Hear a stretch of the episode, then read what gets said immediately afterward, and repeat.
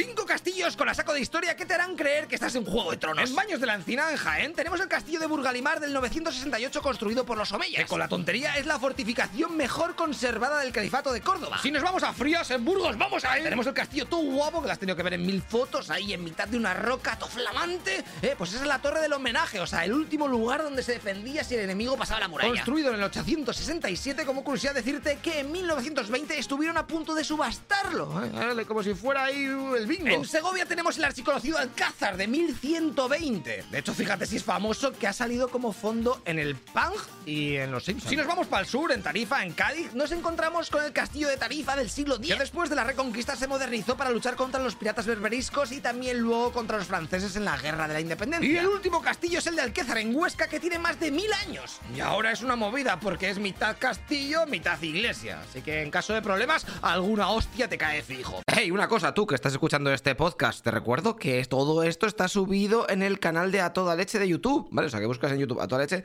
y lo verás con vídeo, yo creo que a lo mejor te va a molar más, ¿vale? Bueno, si no, pues tienes así para trabajar o lo que sea, pues el podcast, pero si no lo ves en vídeo. Así me ayudas un poco o te haces Patreon y así apoyas el contenido. Eh, todo esto cuesta un porrón.